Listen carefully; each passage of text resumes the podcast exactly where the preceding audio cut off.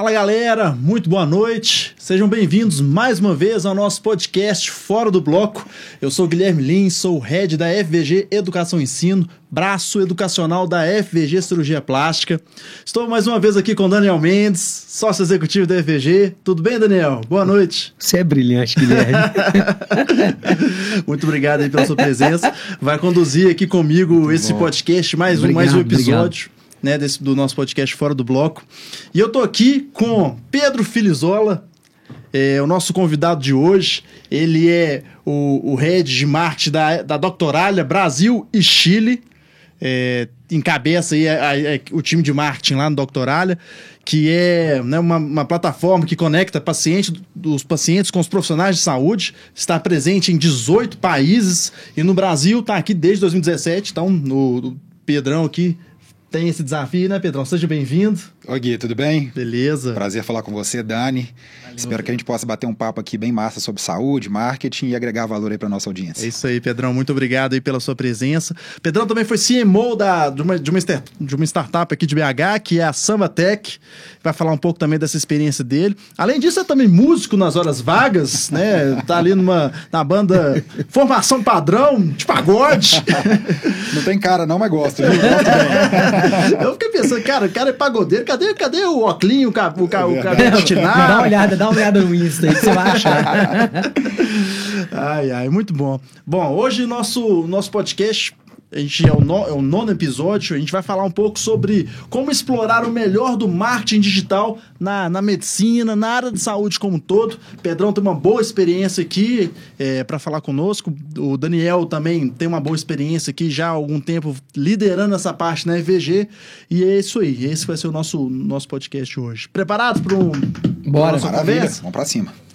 Quer fazer a primeira aí, Gui? Quer fazer a inaugural? Eu queria primeiro trazer aqui, né, para o Pedro se apresentar, falar um pouco para quem não o conhece, né, um pouco da sua história e como que ele, dele. como que você, Pedrão, se ingressou nessa área do marketing, né? Se foi uma, né, um amor à primeira vista, se você sempre trabalhou com isso ou se você já explorou outras áreas.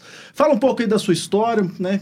Como você, é, é um bate-papo, é um bate-papo, né, do jeito que você achar melhor, eu e o Dani a gente vai conduzindo aqui. Maravilha. Tá Vamos bom? lá, minha história no marketing, na verdade, começa antes da faculdade porque eu é, formei no Colégio Santo Antônio, aqui de Belo Horizonte, e igual todo moleque antes de entrar na faculdade, eu estava bem indeciso. E aí minha mãe, psicóloga, me indicou um profissional da sua confiança para eu fazer o famoso teste vocacional. E aí foi muito massa porque eu fiquei entre publicidade e filosofia. Puta Olha que doideira, hein? Já pensou se eu faço filosofia? Eu acho que você se daria um bom filósofo. Mas, né, fui para publicidade que na época era o que conectava mais comigo ali. E aí foi muito foi interessante porque eu entrei na faculdade, fiz PUC e no começo é um pouco mais tranquilo, né? as matérias e os desafios.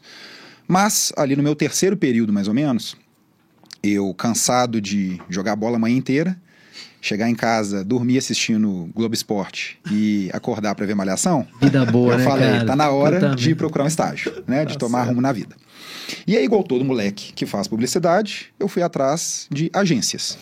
E aí foi muito bom porque eu visitei várias agências daqui e aí foi onde eu tive a certeza de que não era aquilo que eu queria. o que eu queria estava né, conectado com empresas. Eu nem sabia que era marketing. Mas aí, conversando com um grande amigo meu, Pedroquinha, que formou comigo, inclusive, no Santo Antônio, ele estava trabalhando numa empresa que vendia joguinhos para celular.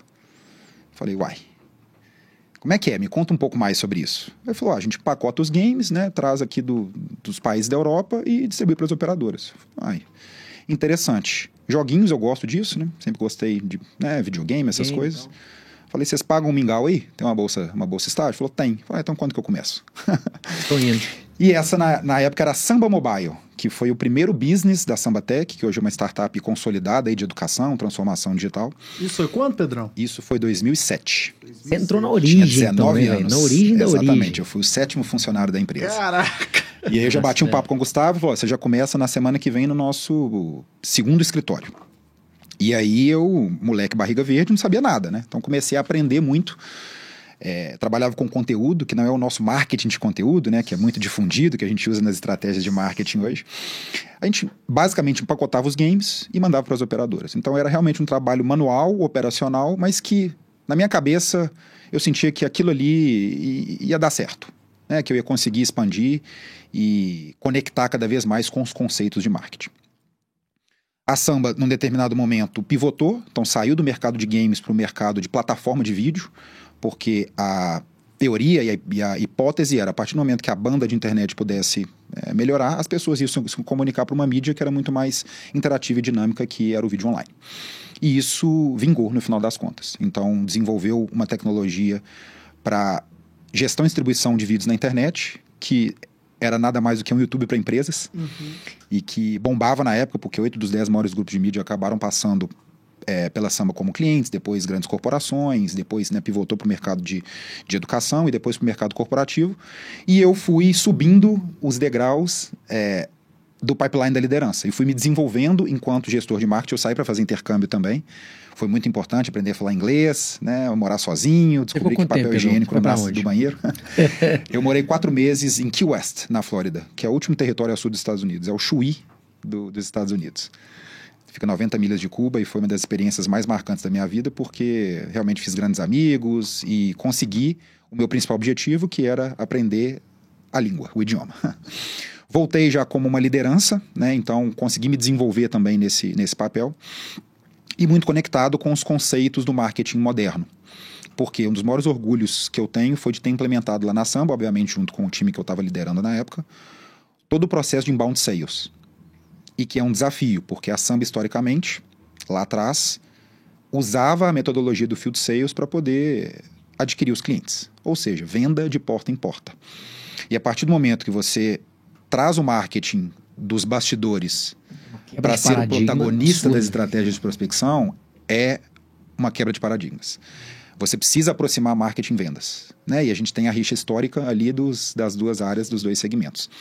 No entanto, foi até falei isso já em alguns podcasts, deu muito certo porque foi patrocinado pela liderança, que entendeu que esse era um movimento que poderia transformar o marketing numa operação previsível e escalável de geração de demanda. E aquilo foi dando certo. Eu nem sabia que era marketing de conteúdo, eu nem sabia que era inbound marketing, mas eu sabia que se eu escrevesse no blog, eu gerava mais contato. E aquilo foi se transformando numa máquina e aquilo, no final das contas, foi contribuindo para o crescimento da empresa. Então, eu fui adquirindo os meus conhecimentos, Gui, muito no learning by doing, né? Eu sempre gostei de conversar com as pessoas, tem um mantra pessoal que é você nunca perde conversando com as pessoas. É, não vou mentir aqui que eu sou um leitor ávido, devorador de livros. A vida me fez um bom leitor, mas eu prefiro adquirir conhecimento de, de, outro, de outro jeito. Cursos, conversando com pessoas que eu, que eu admiro, porque são atalhos que, no final das contas, você acaba conseguindo porque você adquire não só o conhecimento, mas a sabedoria daquela pessoa que passou por uma determinada situação. E o mais legal disso tudo foi que eu passei por todas as etapas e as funções que hoje eu lidero. Então isso me deu uma bagagem de viver na prática e conseguir, no final das contas, é, entender é, no detalhe funções específicas e especialidades que eu preciso ter esse conhecimento hoje para poder conduzir tudo que eu faço na Doctoral e precisei fazer na Sambatec também.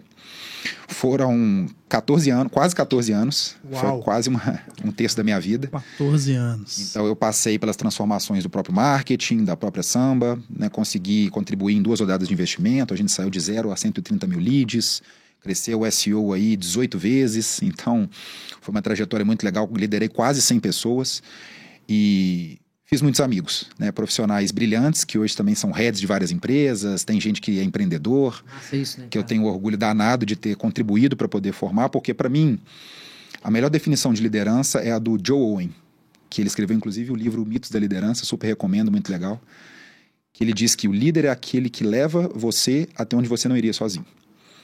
Então, né, o líder pode mostrar a porta, né? Mas você tem que caminhar, mas ele te deu a direção, ele te ajudou a percorrer aquele caminho, a atravessar aquela dificuldade. Putz, né, quando eu olho para o mercado e vejo colegas hoje em várias empresas e dando super certo, alguns empreendedores, eu falo, putz, né, que bacana, eu consegui disso, né? de alguma forma contribuir positivamente. Belo conceito de liderança, sem dúvida. Legal, eu acho que é, é, é, passa por aí a história. Não, legal. Bacana, e ele só tem 34 anos, hein? 34 anos. Muito bom, cara. Desses 34, 14 legal. foi na samba. É isso. E eu achei legal, Pedrão, que você falou sobre, sobre que você participou aí da evolução aí do marketing, né? Você part... saiu do porta a porta ali para trazer participou do, do, digital ali, né? Total. E, Porque você parar pra pensar, se fazer um parênteses no Gui, assim, o, o, marketing digital é uma coisa relativamente nova, né, cara? Você, você pegou a trajetória do marketing tradicional, do marketing Isso. raiz, para o que é hoje, né? Eu estudei os 4 P's de Kotler na faculdade. É, exatamente, então, assim, velho. Ah, tá obsoleto? Não, necessariamente, não, mas é. não, claro foi evoluindo, né? Sem e hoje é o, que, é o que eu falo, a gente usa majoritariamente o marketing digital, mas Sim. não exclusivamente. Sem sombra de dúvida. E a gente tem casado, né, o digital, que está muito na moda, Sim. mas isso pra gente faz muito sentido. A gente precisa estar tá em eventos, a gente precisa fazer ações de IBM, que a gente pode depois explorar aqui os conceitos. Então, trabalhando o offline, o tradicional, mas também com o digital e o moderno. E, e, e, e, assim, foi, imagino que tenha sido desafiador, né? Tipo assim, você falou aí um pouco, né? Tipo, quebrar esse paradigma, né? E, e, assim, a gente percebe é, no, no, onde a gente trabalha, né? Que, que é ali na cirurgia plástica, né? Como que tem como que quebrar esse paradigma do, do mercado mesmo é desafiador porque o, o médico ele não tem muito muito muito conceito muito muito, muito contato né, com, com marketing e tem até um certo preconceito assim né.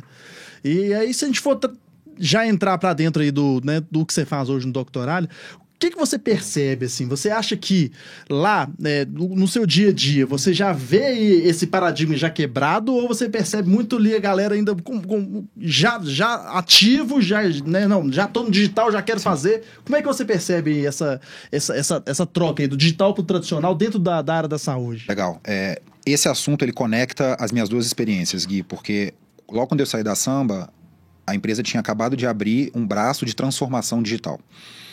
E logo quando eu mergulhei na doctoral e decidi participar né, dessa transformação, está muito ligado justamente a isso. Como que cada vez mais as clínicas e os médicos têm absorvido o digital porque entenderam que é um caminho sem volta. E sem por dúvida. que, que isso acontece? Porque o cliente, o paciente é digital. E aqui eu quero fazer só um parêntese e citar a querida Kelly Cristina Rodrigues, que é CEO da Patient Centricity, uma querida que ela falou uma frase que ficou na minha cabeça que é nem todo cliente é paciente, mas todo paciente é cliente. Então a gente tem que quebrar esse paradigma de que não pode tratar o paciente como cliente.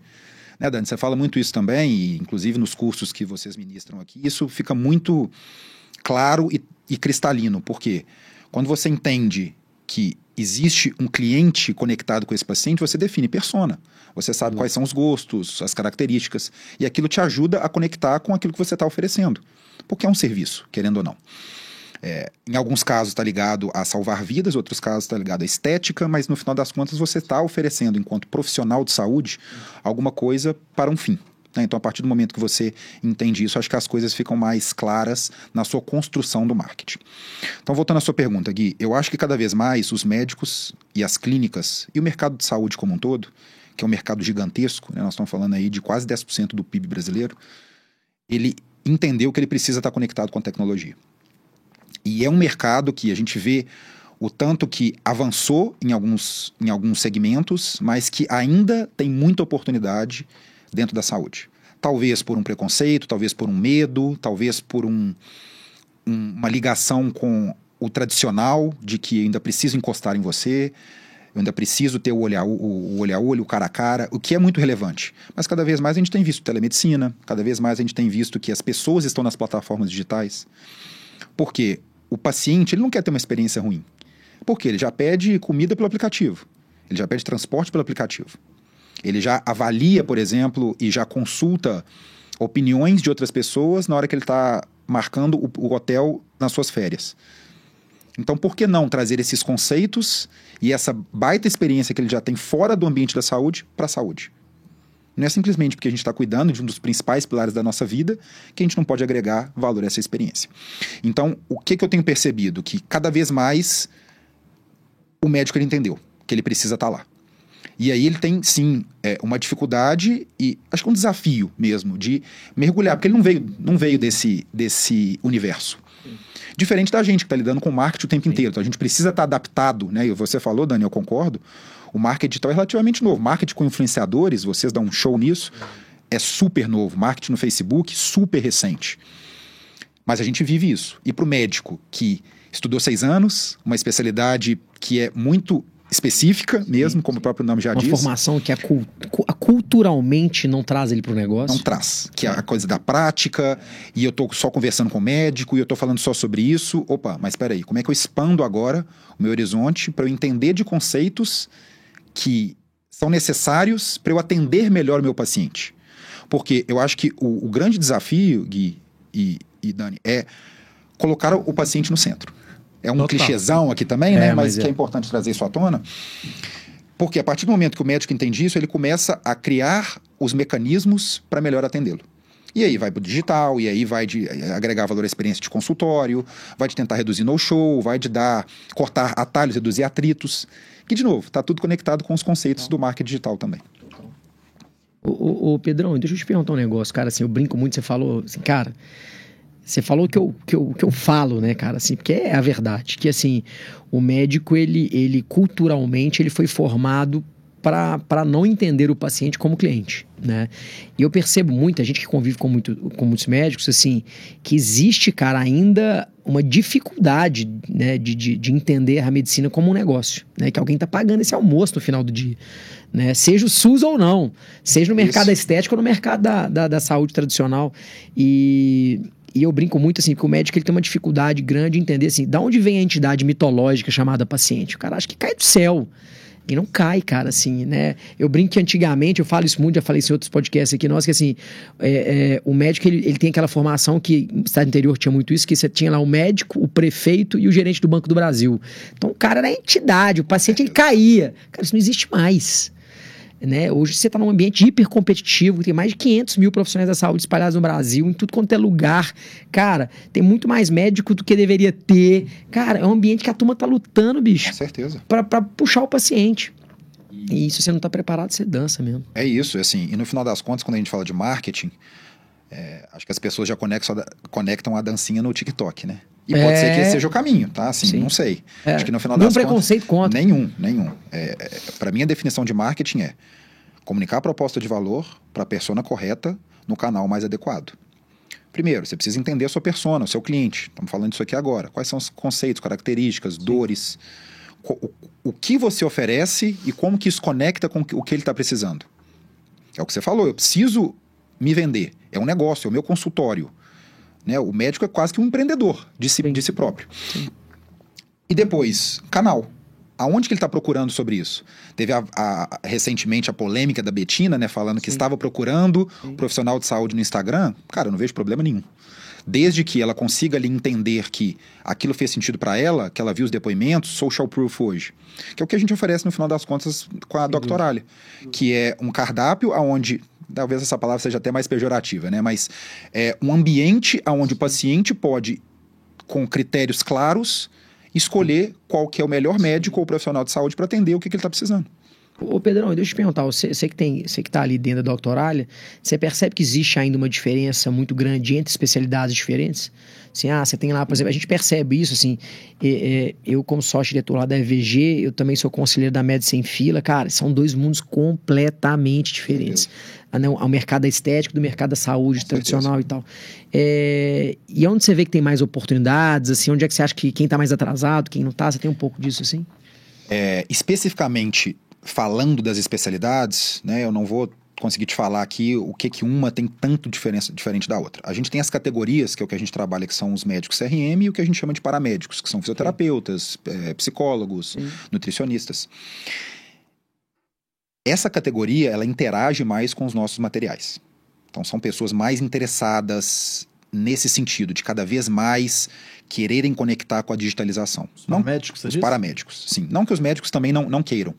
Mas quando a gente olha para as bases, a gente vê que tem mais abertura de e-mail, tem mais clique, tem mais resposta, tem mais interação.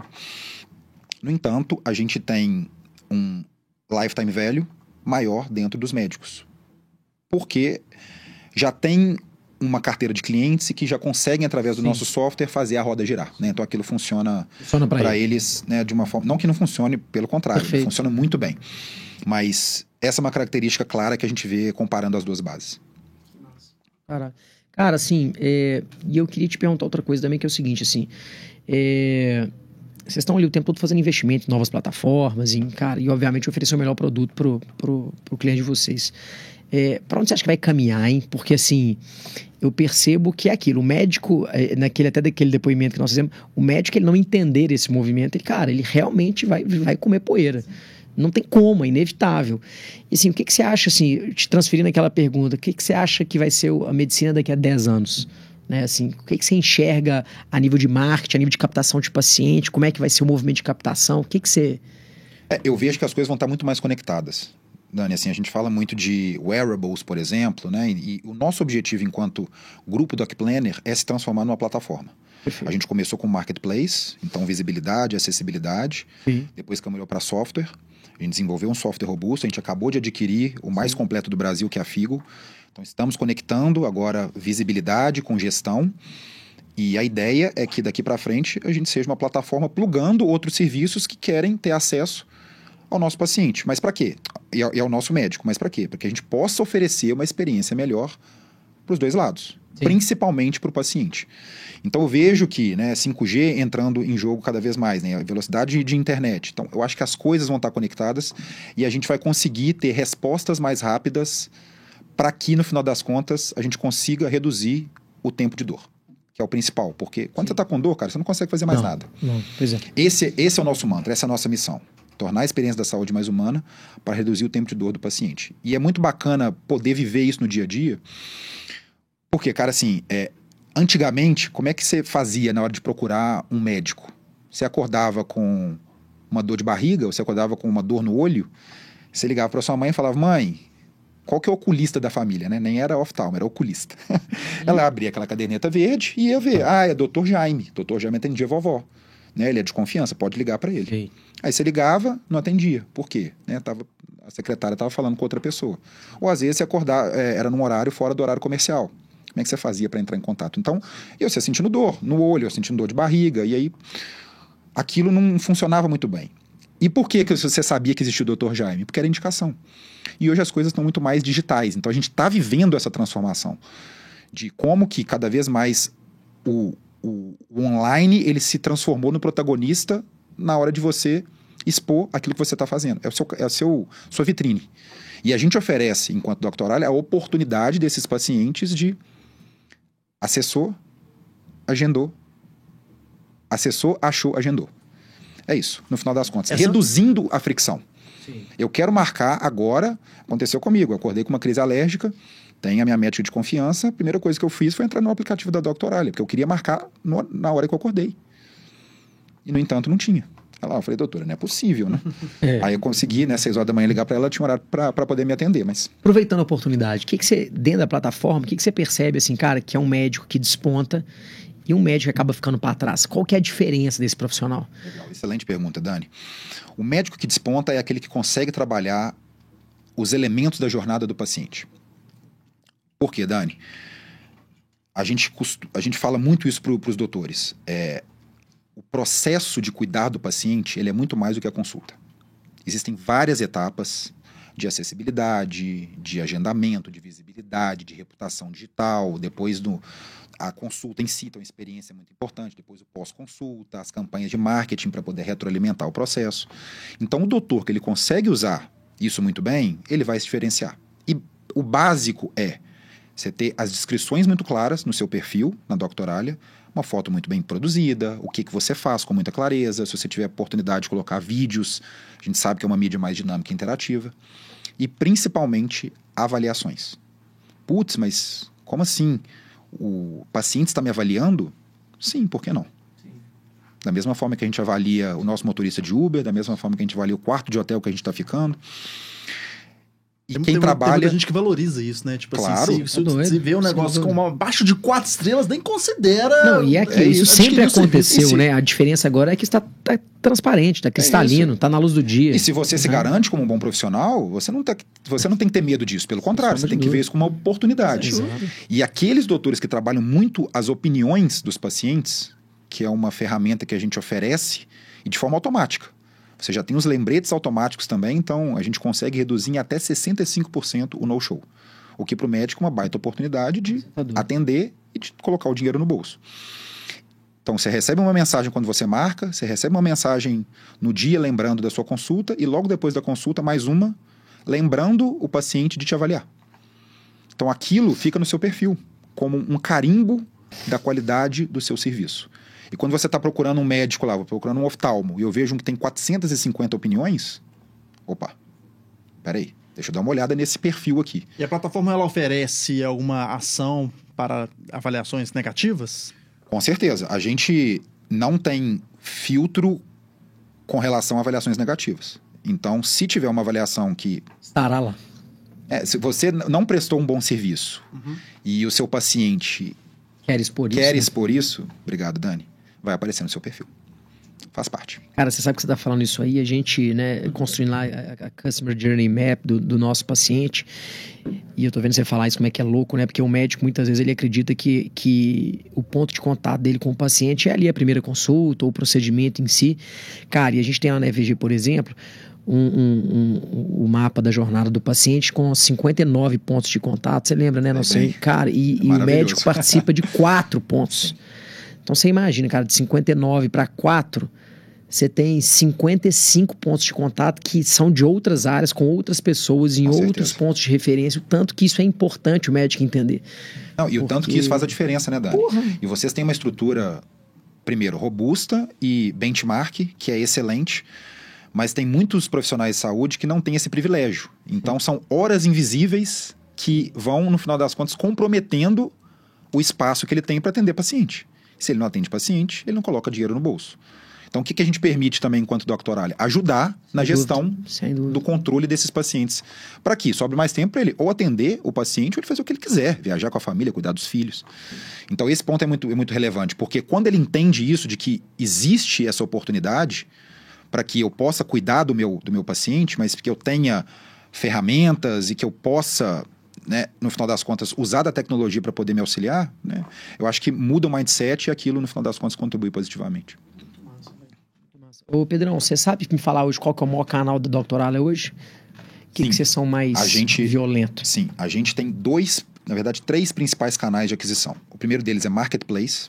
O que, que isso quer dizer? É um PLG, Product Led Growth. A gente tem um produto freemium em que tem funcionalidades limitadas, mas o profissional de saúde já, tem acesso exatamente ao marketplace, né, que é a parte de visibilidade. É isso mesmo, ele degusta, ele faz um trial. E a gente inclusive usa isso a nosso favor, dizendo: "Opa, doutor, você sabe quantas pessoas acessaram o seu perfil, mas não conseguiram agendar?" Você quer agendar? Você quer ter essa oportunidade? Clique aqui para você. Você mata o pai. porque pela, né, nessa opção, nessa opção free ele não consegue não, não consegue fazer o agendamento online.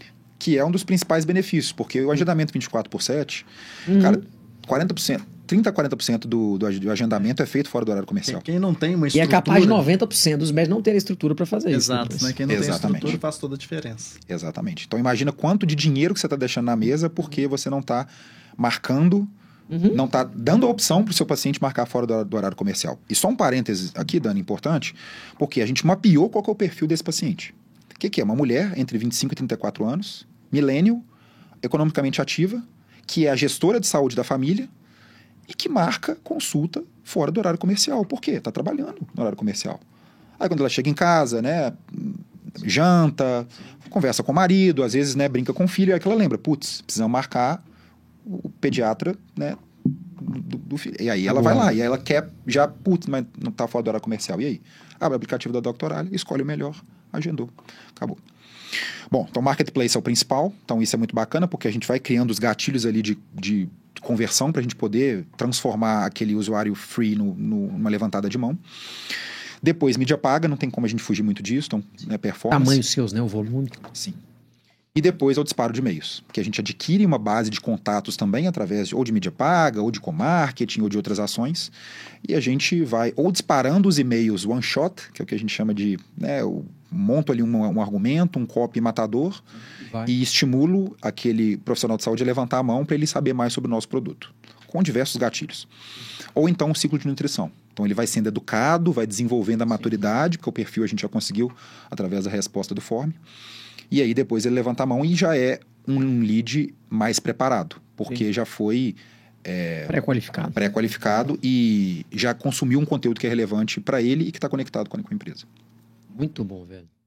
Cara, e assim, quando você entrou no Doctorale, qual foi o maior desafio que você enfrentou? Porque assim, você já veio de uma bagagem, é, igual nós falamos, do marketing tradicional, trazendo uma empresa 100% startupada para toda uma dinâmica. Você falou, cara, agora deixa eu entrar aqui nessa empresa que é uma empresa global.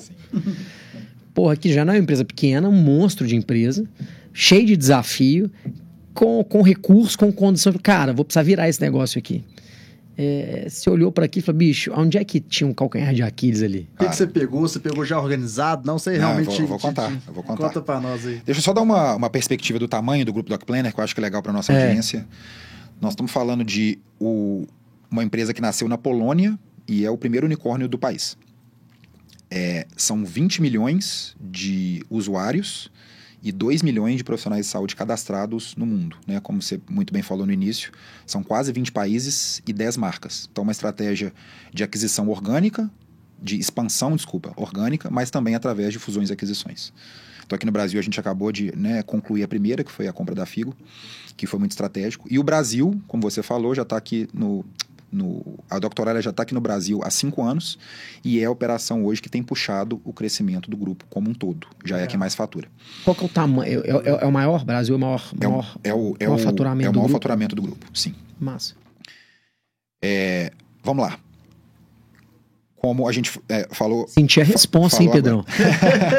Caraca, Não, é massa, é massa essa história, porque, é. cara, assim, eu, eu nunca tinha feito um move de carreira. Né? Eu trabalhei minha vida inteira na, na, na samba. Comecei como estagiário, saí como diretor e sócio. uma empresa de samba, então, de pagode. um pagodeiro na empresa de, de samba. samba. Então não foi uma decisão simples, né? Mas depois que você internaliza, acho que as coisas ficam mais fáceis então. de realmente romper com esse, com esse vínculo. E quando eu mergulhei na doutorado e tomei essa decisão, eu fui porque eu vi muito potencial no mercado. Mercado carente de tecnologia. Eu nunca me imaginei trabalhando com saúde, apesar dos meus pais serem desse ramo, né? Minha mãe psicóloga, meu pai psiquiatra. Mas, é, então, sendo viu, muito viu, sincero, eu nunca... Viu, você viu dentro de casa é, os, os, desafios que ele, que, que com ele certeza, tinha, né? sem dúvidas. E eu gostei muito dos elementos, né? E eu, obviamente, cultura para mim é muito importante, então eu aprofundei um pouco mais, um pouco mais para entender como é que era o modus operandi da, da, empresa. As pessoas com que eu conversei são pessoas brilhantes e, enfim, né, fora, fora da curva também. Mas falando do marketing especificamente, é, já era um marketing voltado para geração de demanda. Inclusive, durante o meu processo seletivo, obviamente, né, eu tive que fazer um teste. E o teste estava muito ligado com aquilo que eu sei fazer, que é montar um funil invertido, montar uma estratégia de geração de demanda. Eu falo com o meu time, né? Eu brinco que meu estoque de criatividade acabou em 2014. eu sou um cara mais voltado para números e engenharia, apesar de ter sido um péssimo aluno de física e matemática, do que qualquer, qualquer outra coisa. Mas foi muito massa porque é muito. É, é, é, existe uma diferença muito grande entre você montar um time e herdar um time. Quando você monta, você escolhe os skills. Ah, eu quero essa pessoa com essas características para fazer aquilo. Quando você herda um time, você já tem um processo. Lá. Você já tem os skills lá. Então é difícil moldar. Claro que você pode desenvolver, ah.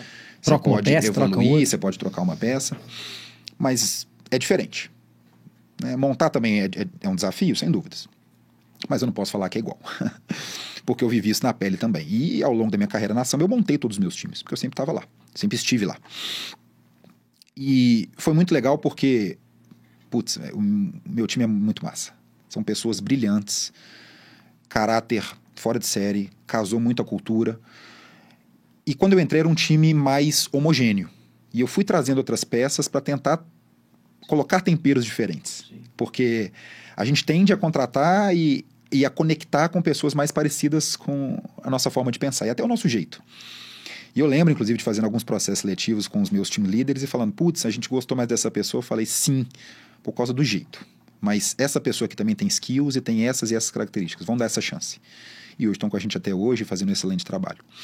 Mas quando eu cheguei lá, pessoal, eu coloquei três post-its, que é o que eu queria focar. Então, até hoje lá na minha, na minha parede, estão um pouco mais desbotados, né? Vai pegando um sol e tal. Mas era melhorar a qualidade dos leads. O outro era trabalhar cada vez mais com dados, para que a gente pudesse direcionar as nossas ações e ter uma estrutura sólida para poder escalar porque essa era a encomenda que me foi passada quando eu entrei. E aí, há um ano atrás, não tem nenhuma metodologia, né? Mas eu dei uma nota de mais ou menos 4 em, em 10 em cada uma delas. E agora a gente está mais ou menos em 7 em 10. Então a gente conseguiu evoluir bastante. Em dados a gente ainda faz muita coisa manual, mas cada vez mais a gente está sendo data-driven. A gente tem uma estrutura sólida, com pessoas que, enfim, entendem muito bem as suas funções. Então a gente tem conseguido crescer aí mês a mês, batendo recordes de geração de demanda. E qualidade ainda é um desafio né? Porque quando a gente escala muito rápido, e essa foi a encomenda que me foi passada, a gente precisa gerar mais demanda para poder vender mais. Primeiro você vai no volume para depois ir lapidando. Sim.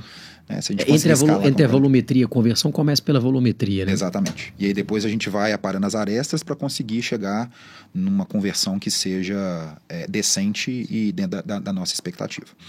Mas talvez o maior desafio seja a estrutura global. Mas eu queria viver isso, né? Porque eu respondo hoje para o Cadu, que é o CEO Brasil, mas a minha chefe é uma polonesa que é a Marta. Então tem ali o, o desafio mesmo da cultura e do modus operandi. Né? Então é muito massa você estar numa empresa global porque você troca experiência com outros países também e o idioma e toda a maturidade que você precisa ter nesse nível é, é uma é o Puta famoso MBA da vida real. É. E, de novo, né, é, eu queria muito participar, viver isso, porque era uma, uma curiosidade que eu tinha e está sendo muito desafiador, mas muito empolgante. Claro que ainda tem alguns choques culturais. Né? Tem, Às Pedro, vezes, perguntar, tem? Existe, existe. Mas assim, a gente vai aprendendo a lidar no, no, no, dia a dia. dia, -dia. E é muito legal porque, no final das contas, está todo mundo olhando para a mesma coisa, que é sim, como que a gente faz a empresa crescer. Né? Eu defendo com os dentes as coisas que eu acredito, né? os meus pares em alguns momentos também, a estrutura global também, e a gente vai ali, cada um cedendo num, num caminho, construindo né, o Culture Bridge para que a gente possa, no final das contas, ter uma mesma direção. Você disse que hoje. Uh... Então conta pra gente, quantos, quantos, quantos clientes cadastrados você tem na, na Doctoralia hoje? Vamos lá, no Brasil nós estamos falando de 700 mil profissionais de saúde cadastrados no Marketplace. São 20 milhões de usuários mensais e 1 milhão de consultas marcadas todos os meses. Caraca. É um volumezinho, dá, dá um trabalho. Cara, eu tenho uma pergunta boa para te fazer.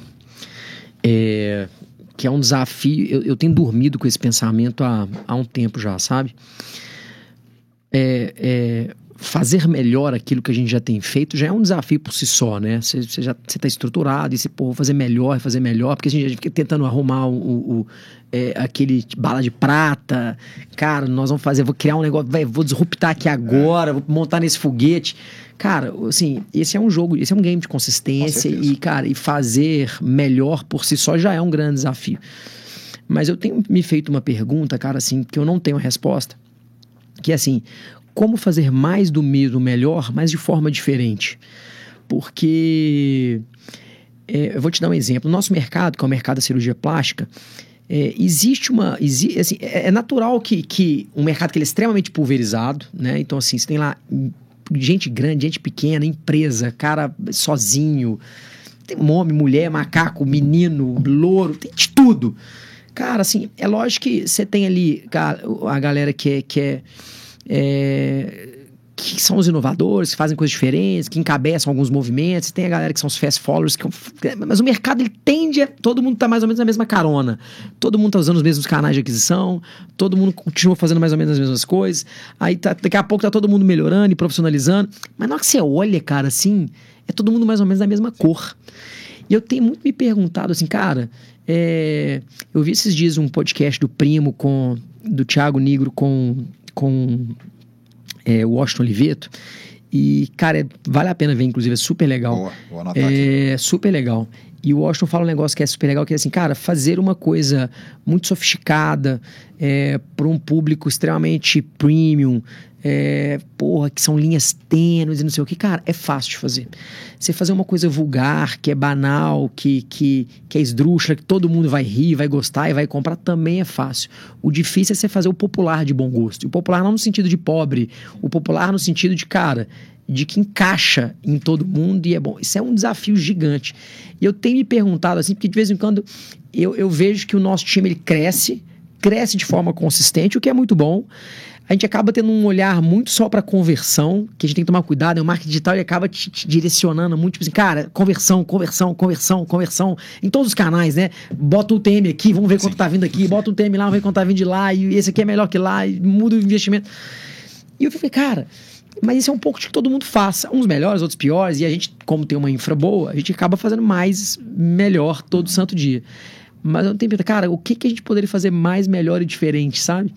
É, e essa é uma pergunta maluca, porque assim, não tem uma resposta pronta para isso hoje, ou pelo menos não tem.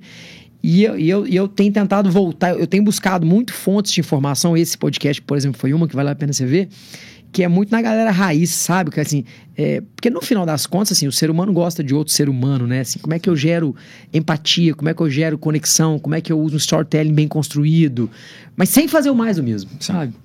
É, eu, eu tenho me perguntado isso pra caralho, sabe? Porque assim. Cara, é, isso que você falou, Dani, eu concordo demais. Assim, a única máxima que existe no marketing é depende. É. Cada caso é um caso.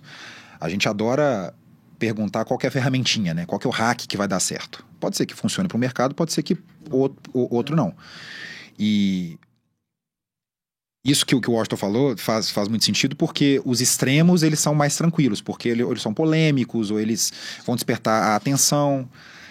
Mas será que você consegue fazer isso o tempo inteiro? Não, né? Você precisa ter um, um padrãozão. E, e, eu, eu sou muito dessa linha também, Dani. Assim, acho que tem que ser o entra pouco, ser linguiça. No final das contas, tudo precisa dar algum resultado. você precisa dar um jeito de mensurar, porque senão, como é que você vai saber se no final do dia aquilo que você está despendendo energia está funcionando ou não? Né? Acho que essa é uma, uma linha de raciocínio que é importante quando você está fazendo qualquer coisa na sua vida. Agora, existem as vaquinhas leiteiras mesmo, não tem como.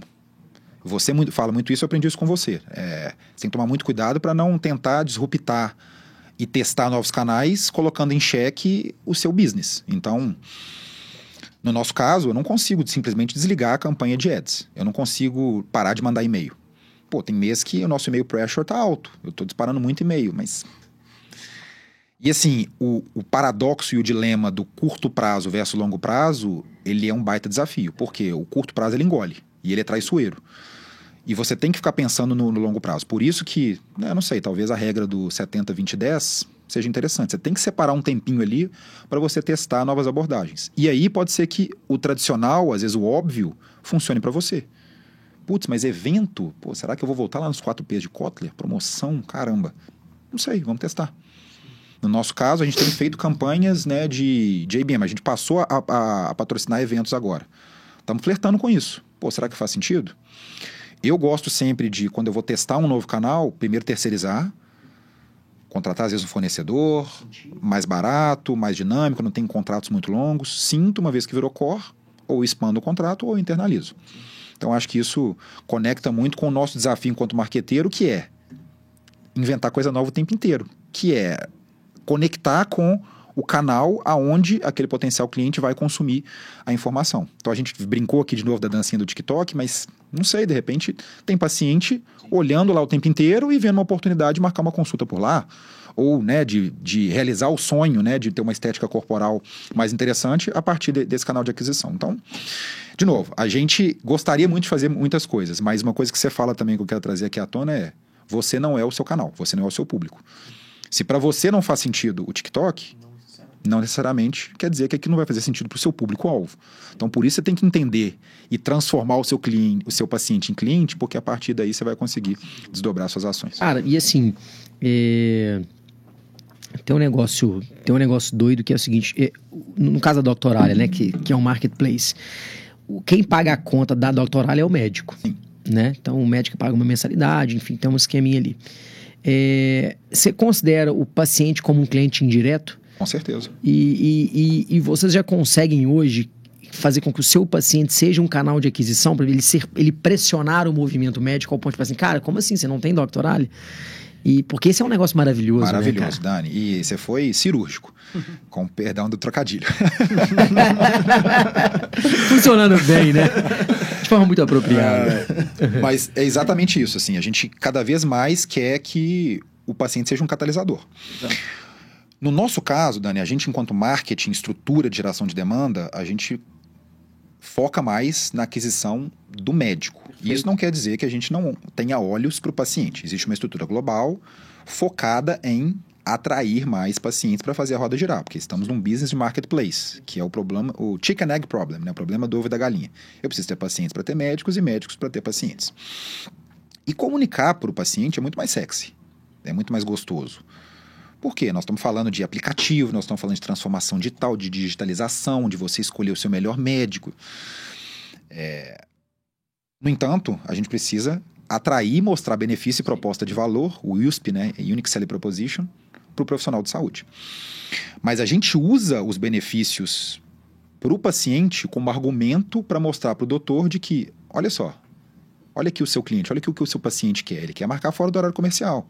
Ele quer poder é, agendar sem precisar ligar. A gente tem um meme que a gente adora, que é precisei ligar para a clínica para marcar uma consulta como faziam os astecas. Porque, no final das contas, Nossa. as pessoas querem fazer pela internet, assim, porque elas não querem ter contato, né, ligar e tal. Algumas, né, tem, tem, tem, vários perfis. Em contexto geral, não. Mas em conteúdo, assim, no final das contas, é, é a experiência interessante para o paciente. A gente usa isso a nosso favor. Então, esse é o nosso objetivo utópico, né? Que a gente consiga que o doutor fale, não, eu só vou, eu só vou consultar no médico que tem, que tem doctoralia. Porque a gente quer colocar o aplicativo da doctoralia como um hábito do paciente na hora dele procurar o, o que, que ele está precisando para cuidar da saúde dele. Ele já lembra, já fala, putz, eu vou, vou é. marcar por lá porque ela quer fácil. Isso, é isso é do caralho, né, cara? Quando você consegue comunicar realmente com as duas, com as suas duas, com os dois pilares do marketplace, porque assim, um pressiona o outro, né? Sim. É, é aquilo, pô, mas você não tá no doutoralia? Tentei, tentei marcar lá, você não tava lá, tive que ligar aqui como os astecas. né? É um negócio muito Exatamente. doido. Isso. Isso, é, isso é muito massa, velho. Muito bom. Ô Pedrão, e os desafios para 2023? O que, que vocês estão pensando? É, o principal deles é a integração completa com a Figo, que é a empresa que a gente acabou de adquirir. Então, tanto a integração de times, mas principalmente a integração de produtos. São que grandes, possa... Pedrão, a nível de times? São. São mais ou menos 170 pessoas. E tem uma base de clientes também muito sólidas, com clínicas espalhadas pelo Brasil inteiro e clínicas também é, de maior volume. E realmente eles são o melhor software de gestão clínica do país, porque eles conseguiram traduzir a necessidade do cliente em funcionalidades. Então isso é espetacular. Então a gente quer o quanto antes conectar para que o nosso cliente possa ter acesso a todos esses benefícios e continuar expandindo de forma exponencial. Eu acho que é o, o grande ponto, trazendo cada vez mais recursos para agregar valor para a experiência, obviamente, né, do, do, do doutor, mas vislumbrando o paciente na ponta. Caralho. Eu te contei essa experiência, né? Assim, na plástica, a plástica tem uma característica muito é, particularizada, assim, que não é uma característica de todas as especialidades, que é o fato dela estar tá ali numa redoma do privado, né? A gente não tem plano de saúde, não tem nada de doença. Então, cara, é um processo cirúrgico eletivo. O paciente escolhe. Ali é um cliente mesmo, que Verdade. ele escolhe a hora, escolhe o dinheiro, ele que paga. Então, assim, a plástica ela já tem um convívio com o cliente há mais tempo do que outras especialidades. É... E como isso acontece, a gente e, e, eu, e, eu, assim, eu te falei isso pessoalmente, assim, o doutorado, a gente sempre, o doutorado é pela grandeza, né, da, da empresa, a gente sabe que existe tal, mas nunca foi um canal nosso. Até um dia que eu tava, eu te contei esse caso, né, que eu tava lá e o cara falou assim, numa palestra lá, não, até aquele menino da V4, o Danny falou, ah, é, inclusive eu fui agendar, a gente se apresentou, agendei, eu, cara, agendei lá, eu entrei no app lá, Doctoral, vocês conhecem? Agendei lá, vi lá, o cirurgião plástico, agendei, fui, marquei, fiz. Eu cheguei pro Vilas, falei, porra, velho, Será que nós não estamos vendo que isso acontece? e você vê que acontece, né, Com velho? certeza. É porque facilitou, né, no final das contas. É. Eu acho que a partir do momento que é, as empresas conseguem reduzir atrito, cortar etapas, isso vai despertar o interesse e vai agregar valor. O que que, no final das contas, o, os aplicativos de, de transporte fizeram? Comodidade e cortar atrito. Sim na palma da mão eu consigo pedir um carro que vai chegar aonde eu estou. Eu estou com dor, o que é, de novo, a pior coisa que pode acontecer, eu quero resolver esse meu problema. Fora do horário comercial, eu quero selecionar qual é o médico que mais né, se adequa à minha necessidade, eu quero ver as, as, opiniões, eu quero ver as especialidades, eu quero, às vezes, o preço, tem alguns médicos que colocam preço. Eu quero filtrar pelo meu plano de saúde tudo isso. Ah, eu, eu, não, eu não quero sair de casa. Eu, se eu pudesse fazer consulta também por telemedicina, eu faria. Na Doctorello, com dois cliques, você consegue fazer telemedicina sem precisar instalar nada no seu celular. Pronto. Então a gente está oferecendo possibilidades para que tanto o médico quanto o paciente possam se conectar, né? Usufruir. Cara, como é que você, como é que você é, é é, é, evita, porque eu imagino que você deve ter um, é, como todo cliente, você tem um cliente ali que é o cliente, desculpa a palavra, ignorante, né? O cliente, cara, que ele vai querer responsabilizar a doctoralha por um, por um serviço médico errado, mal prestado, mal prestado, ou por uma intercorrência, sei lá, pode ser que nem seja culpa do médico, mas enfim, que vincula a doctoralha naquele polo passivo da reclamação e fala aqui, quero meu dinheiro de volta, e cara, não tem nenhuma relação. A doctoralha é um marketplace, só conectou os dois. Imagina você deve ter tipo de demanda, né? Com o paciente que aparece lá e fala aqui, paguei lá, vim por aqui, você tem que me devolver porque eu gastei lá e não estou satisfeito. Você, cara, não é bem por aí. É, existem alguns casos mais bizarros em que. Você fala assim, como assim você como não assim? entendeu? Assim? É, exatamente. É. Mas assim, a gente tem uma área de legal muito forte. E a gente deixa muito claro também em todos Sim. os termos e condições. A gente teve, teve um trabalho muito forte, inclusive com relação à Lei Geral de Proteção de Dados, porque como empresa europeia Lá tem a GDPR, que é até mais rigorosa do que a nossa aqui. Então, tudo isso, cara, assim, a gente, desde o início, desde o dia 1, a gente precisou tomar muito cuidado e a gente acabou importando para cá. Então, cara, a gente é. trabalha, assim, já, já, já precisamos responder. Exato, profissionalismo e transparência. Acho que, acho que esses dois são, são os principais pilares. Muito bom, show de bola. Ô, Guilherme, esse podcast aqui, nós vamos ter que botar moldura de ouro nele, bicho. Pedrão trouxe muita coisa boa pra mesa. Muito bom. Só tem que. Só corte bom, hein, velho? Só corte bom, tipo. Pedrão vai ser só aquelas falinhas do cara com a musiquinha no fundo e tchap, tchap, tchap. tomara. só corte bom pra danar. Quantas horas são? Nós estamos na hora, nossa? Mais é, cinco minutinhos pra fechar. cinco minutinhos. Ô, é, Pedrão, show. faz mais uma aí, que eu vou mandar mais uma final aqui. É, eu, eu, te, eu anotei uma pergunta aqui. É, é sobre. Assim, o, o que que. Você, você me disse que o. Você, que tem vários, vários campos né, que, o, que, o, que o paciente ele pode filtrar. Então, inclusive nos planos de saúde. Então, então você pega aí tanto o cara que, tá, que tem o, o, seu, o seu consultório quanto o cara que tem um plano de saúde. Você consegue ver uma diferença entre os dois? Tipo assim, o cara que está atendendo só plano e o cara que atende só, só, só o particular? No doctoral, isso faz diferença ou não? É, a gente oferece essa possibilidade, inclusive, para quem atende os dois. Uhum. Então, o médico ele pode, por exemplo, ah, eu quero atender telemedicina só na sexta-feira porque eu não quero sair de casa. Uhum.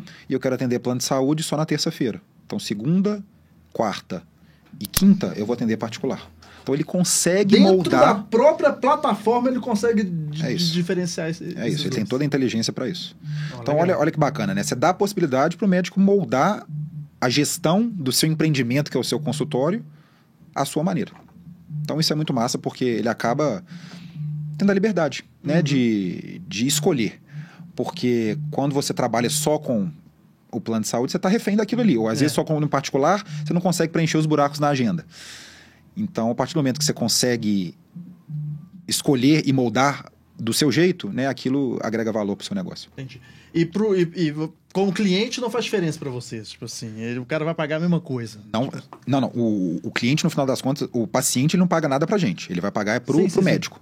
Não, eu digo, tipo assim, um cara que tá fazendo cadastramento contigo, Nada, independente é... se ele tem plano de saúde, se ele é particular, é, um é, é, o mesmo cliente. Ele paga, ele paga um FII para poder usar a plataforma do jeito que ele quiser. Ah, entendi. Entendi.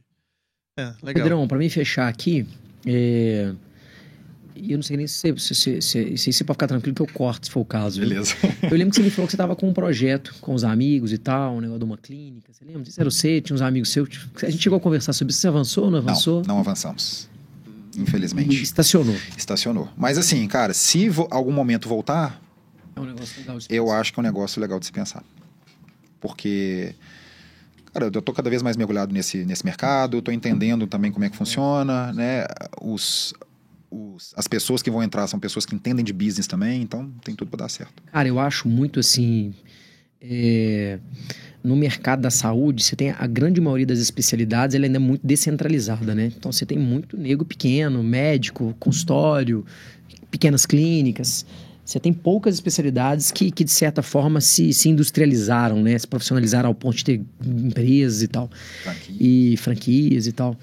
É, e esse vai continuar sendo um mercado absurdo, porque assim, aonde há descentralização, há baixo profissionalismo. Onde há baixo profissionalismo, há uma oportunidade de gestão absurda. Quando você coloca gestão, cara, você consegue. Eu vejo pela EVG, você fala, ah, os caras fizeram milagre. Não. nós fizemos o que muita gente está fazendo há 60 anos, mas no mercado descentralizado isso era pouco visto. Né? Não, e, e vocês são um baita do case, eu cito vocês direto, Dani, assim, como case mesmo, primeiro de qualidade e depois de profissionalismo. Então, vocês juntaram as duas coisas, montaram essa estrutura espetacular. Então, eu acho que é, é isso que você falou. E, e o médico precisa entender isso. Sim. Porque se ele, e a clínica também, porque se ela não consegue ter minimamente os conceitos, que são os fundamentos, e a tecnologia embarcada para poder ajudar, cara, não adianta. Pode ser um serviço excelente que não vai conseguir expandir. Muito bom. Fecha aí, Gui. É... Muito bom. Para fechar, se você puder dar uma dica aí, né, pro, pro profissional da, da saúde, né, que está querendo aí, né, se digitalizar, querendo entender mais do, do como que ele pode se conectar, qual é a dica que você dá para ele? Eu acho que o principal ponto que a gente falou aqui, que eu queria reforçar, é enxergar o paciente como cliente. Eu acho que se a gente puder fechar com essa mensagem, né, eu já vou estar feliz porque queria plantar essa sementinha no profissional de saúde, no gestor de clínica que está no, no, nos escutando, no, nos vendo, nos ouvindo. Porque a partir do momento que ele conseguir internalizar isso, ele vai definir as estratégias e o, o perfil para poder atingir da melhor forma possível. De novo, tem algumas especialidades que são mais ligadas à dor, então fica um pouco mais difícil, mas tem outras que são mais mercantilizadas e está tudo bem. Mas a partir do momento que as características são pré-definidas, você vai conectar com o que é fazer marketing, que é a proposta de valor com o canal. Fechou. Pedrão, muito obrigado né, pelo seu tempo né, pela, por, por nos trazer todas essa, essas ideias, todo, todo, tudo que você tem trabalhado, né, toda a sua vida como, no, no marketing como um todo. E agora. Esse cara tem pedigree, viu, bicho? Eu também acho que tem, deu pra ver aqui. Muito obrigado aí. É, muito obrigado, Daniel, por, por né, compartilhar aqui conosco também um pouco dos seus conhecimentos. E muito obrigado a você que nos acompanhou até aqui, é, aqui no nosso podcast Fora do Bloco. É, você está convidado para comprar, assistir os outros episódios, né? Como já falei, nós estamos no, no, no YouTube com, com, com, os episódios completos, estamos nas plataformas de, de podcast, onde você pode nos ouvir e ver tudo que a gente já conversou aqui. Nosso objetivo aqui é realmente trazer conteúdo, é trazer mesmo coisas do mercado, coisas que pode agregar no seu negócio e está super convidado a participar conosco também nos próximos episódios. Muito obrigado e até o próximo episódio do podcast Fora do Bloco. Ô, bicho, você é um, você é um fenômeno, cara. Você é um radialista fenômeno.